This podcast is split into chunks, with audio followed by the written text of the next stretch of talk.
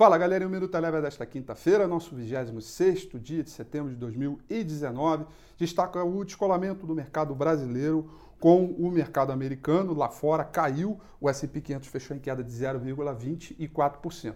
Tivemos dados sobre a macroeconomia, o PIB americano veio exatamente como esperado, mas isso foi insuficiente para fazer com que o S&P 500 fechasse um terreno positivo, pois tivemos notícias de que os Estados Unidos não iria estender a trégua que até agora existe é, para a venda de alguns componentes para a Huawei e com isso gerou a possibilidade de um estresse, um novo estresse, inclusive rebatendo no dólar. O dólar por aqui subiu 0,46%. O índice Bovespa subiu 0,80%, destaque para a Petrobras, que subiu 1,32%, com a definição do dia da votação da sessão onerosa, e destaque também para as empresas de companhias aéreas. Azul, por exemplo, subiu 2,82%, depois né, de barrarem o veto da cobrança, né, da não cobrança das bagagens. Com isso, reflexo positivo, o mercado respirou um pouquinho mais e descolou do resto do mundo.